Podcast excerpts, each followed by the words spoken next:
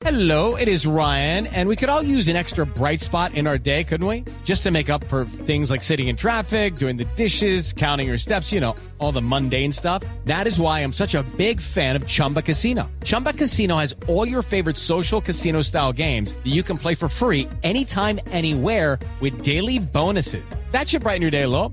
Actually, a lot. So sign up now at chumbacasino.com. That's chumbacasino.com. No purchase necessary. BGW. Void were prohibited by law. See terms and conditions. 18 plus. La otra, y es el personaje del momento, el procurador Fernando Carrillo. Procurador, buenas noches.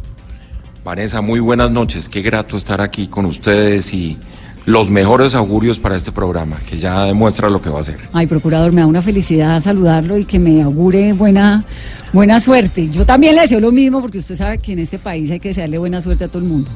Así es, Vanessa, la, necesitamos sin duda. ¿Qué es, ¿Qué es lo que usted ha querido decir en medio de todo este marimagno en torno al fiscal? ¿Qué es lo que usted ha querido explicar, expresar?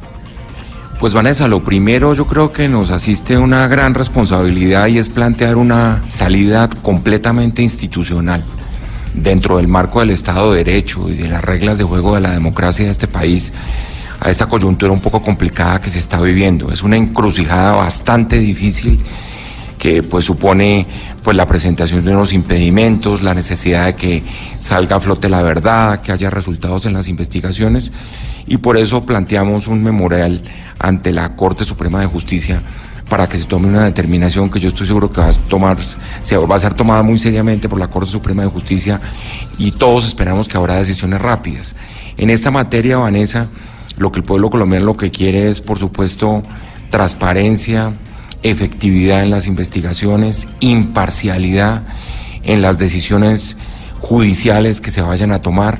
Y todo eso se puede dar siempre y cuando se produzca pues la decisión por parte de la Corte Suprema de Justicia, porque eso no está en mi cabeza. Hay mucha gente que me ha dicho, tome usted decisiones, suspenda, destituye, inhabilite.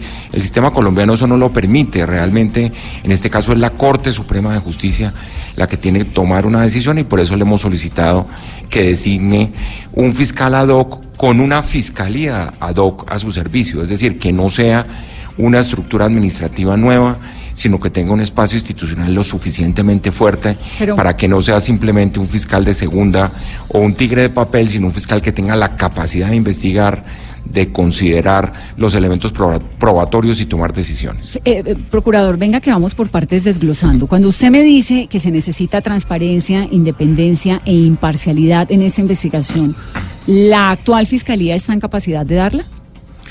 Pues lo que pasa es que se han manifestado unos impedimentos y unos impedimentos de alguna manera son obstáculos para que se dé, digamos, un recto juicio en esta materia precisamente porque existen los impedimentos. Y de hecho, en las decisiones judiciales siempre existe ese incidente de los impedimentos que incluso el propio fiscal en algún momento los hizo explícitos ante la propia Corte. Cuando hay un impedimento es que se está manifestando un conflicto de interés eh, Vanessa, y un conflicto de interés de alguna manera nubla la posibilidad de un juicio sin ningún tipo de presión o de intereses, como lo dice su propio nombre.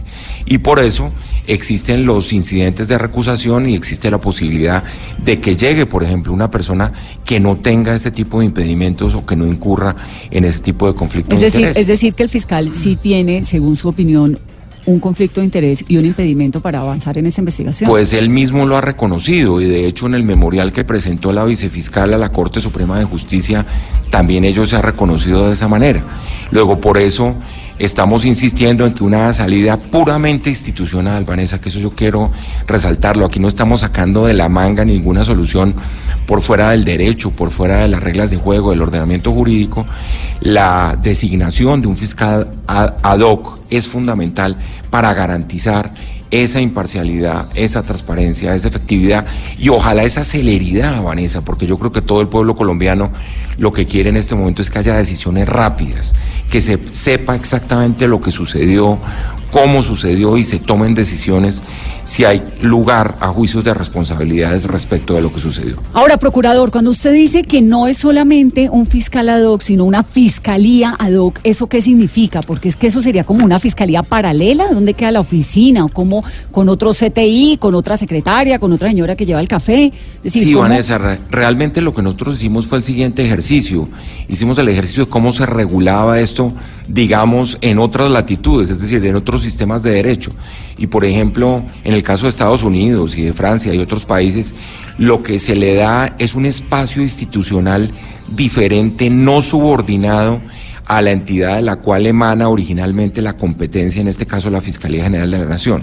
Entonces no se trata de tener un fiscal simplemente solo, pues una golondrina no hace verano, como dice el, el dicho popular, sino que tenga una estructura fuerte, que tenga un grupo de investigadores, que tenga, por ejemplo, gente de la Dijín, que tenga policía, que tenga fiscales, que pueda tener procuradores, en fin toda una estructura judicial que no es una estructura nueva, porque no se trata de crear burocracia, sino, por ejemplo, en comisión de servicios, que es una figura que contempla la ley, se le entrega una estructura al fiscal ad hoc para que tenga con qué, para decirlo gráficamente, hacer esa investigación y tomar decisiones. ¿Esa estructura sale de dónde? ¿De la fiscalía o es gente que viene, manda usted de la Procuraduría, al otro de la...? Yo creo que puede salir de varias instituciones, como digo, aquí no se trata de crear burocracia, no estamos hablando ni de ni de nombrar procuradores ni fiscales delegados en ninguna parte, sino, por ejemplo, recoger lo que ya se ha hecho en materia de investigación dentro de la propia fiscalía, pero someterlo, de alguna manera, subordinarlo a las decisiones que de manera autónoma y totalmente imparcial tendría que tomar ese fiscal ad hoc si decide la Corte Suprema de Justicia adoptar ese procedimiento. Entiendo que hasta el propio fiscal y la propia vicefiscal, lo acabo de ver en las noticias, le han solicitado a la Corte Suprema de Justicia que ese debe ser el camino. Ahora, procurador, esto pues obviamente no sé si en Colombia lo hemos visto antes, yo no lo recuerdo, es decir, me parece que, que es algo inédito cuando usted pone el ejemplo de otros países del mundo, ¿cómo funciona? Porque es que finalmente, ¿quién va a garantizar? Que, ¿De dónde van a sacar los fiscales? Porque, digamos, no hay una fábrica de fiscales, sino que los fiscales de la investigación pues tendrían que salir de la fiscalía, ¿o no? Indiscutiblemente, así es. y entonces, ¿cómo le garantiza uno a la investigación que va a haber unos fiscales independientes si sí o sí terminan dependiendo de una gran figura que se llama el fiscal general de la nación. Ese es exactamente el punto, Vanessa. Se trata de una comisión de servicios en donde digamos que la dependencia o la subordinación jerárquica no va a ser de la Fiscalía General de la Nación, sino que va a estar en un equipo de investigación específico creado ad hoc, como lo dice su nombre, es decir, para el caso concreto en esta materia. Y eso le va a permitir al fiscal ad hoc tener su propio equipo de investigación no gente traída de la nada, sino investigadores que tengan experiencia en temas criminales, por ejemplo, fiscales que hayan conocido, por ejemplo, de este caso, que pueden llevar investigaciones como muchos de ellos. Particularmente todos sabemos que hay una fiscal de hierro que ha sido la que ha llevado el proceso de Odebrecht hasta el momento, que es Amparo Cerón, exactamente. Ella sería una persona, por ejemplo, que sería fundamental para ese nuevo equipo de investigación. Y es nuevo en el sentido de que no va a depender jerárquicamente de la institución de la cual se desprende o se desgaja esta figura, sino que le va a rendir cuentas a un fiscal ad hoc que será su superior jerárquico. Pero estamos hablando, procurador, pues de la noticia, de la información más delicada que se está manejando en este momento ligada a corrupción, el escándalo de Brecht, con este episodio tan lamentable, tan desgraciado de la familia Pisano, con el accidente de Amparo Cerón, con un montón de cosas. Es decir, el, ¿dónde queda la legitimidad del fiscal si le montan no solo un fiscal ad hoc, sino una fiscalía ad hoc? Sí, yo creo que el, que el tema de la distinción entre el fiscal y la fiscalía es simplemente la necesidad de una fortaleza institucional que tenga esa persona. Lo que a mí me preocupa, y eso se hace en otras legislaciones del mundo, es que esta persona no quede totalmente suelta. Muchas veces acá ha habido impedimentos, entonces nombran un procurador ad hoc que va a depender, por ejemplo, y hablo ya de la Procuraduría y no de la Fiscalía, necesariamente de quien está a la cabeza de la Procuraduría General de la Nación, para ponerles un ejemplo. Es evidente que esa persona no va a gozar de total autonomía en la toma de sus decisiones. Y por eso crear ese espacio específico donde tenga unos recursos humanos y, e incluso tecnológicos propios, pues va a ser muy importante, pero no sacarlos de la nada, sino de las instituciones existentes. La policía, por ejemplo, eh, puede coadyuvar a eso. De hecho, hablando con los magistrados de la Corte, ustedes saben que en muchas de las investigaciones son propios fiscales que van a depender de la Corte Suprema los que ayudan a la investigación criminal. Es decir, ese mecanismo de colaboración al interior de la justicia existe, pero lo que es claro es que no se trata de una estructura eh, digámoslo, absolutamente paralela en el sentido de que se van a crear una cantidad de cargos porque además esto, esto supondría, Vanessa, lo que la gente no quiere, y es que esto se convierta en un recurso dilatorio para que aquí no haya no, pues decisiones. mientras nombran a la gente, mientras nombran a los investigadores, ¿y dónde queda la oficina? Que espera que insista, pero es que, que la misma Claro, fiscalía... a- en la- Habría que buscarlo, habría que buscarlo simplemente para garantizar esa independencia, esa imparcialidad. Yo lo que creo que aquí es fundamental, Vanessa, es que si la Corte Suprema de Justicia va a tener una sala plena en los próximos días, ojalá abocar el conocimiento de esta solicitud que le hemos hecho, tomar una decisión rápida y después vendría el proceso en donde el señor presidente de la República haría una terna y de esa terna la propia Corte elegiría al, fis- al- al fiscal ad lo que se espera que suceda muy pronto, porque es que no tendría ningún sentido, repito, que esto se convierta en una estrategia dilatoria para seguir postergando decisiones que el pueblo colombiano quiere conocer ya.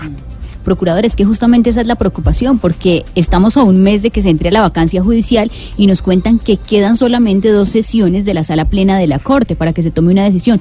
¿Cuál sería desde el Ministerio Público ese llamado a la Corte Suprema? Sí, yo estoy absolutamente seguro que la Corte Suprema de Justicia además tiene que tomar una decisión histórica. Aquí no estamos hablando de un caso común y corriente, de un simple impedimento. Se ha tratado de un caso que ha tenido toda esta repercusión, no solo mediática, y que un poco ha removido, además de alguna manera, esos resortes de credibilidad que tiene el sector justicia en Colombia y por eso es tan importante que la Corte decida rápido. Yo creo que ese llamado casi que es innecesario porque la Corte sabe que tiene que decidir rápidamente y yo casi que les anticiparía en el día de hoy que antes de que termine ese periodo de la Corte, es decir, antes de dos semanas, esto tiene que estar completamente definido. Dos semanas. Procurador, gracias. No, Vanessa, un gran abrazo y de nuevo los mayores éxitos en este programa. Muchas gracias, procurador. Es el personaje del día, sin duda, el procurador general de la Nación, Fernando Carrillo.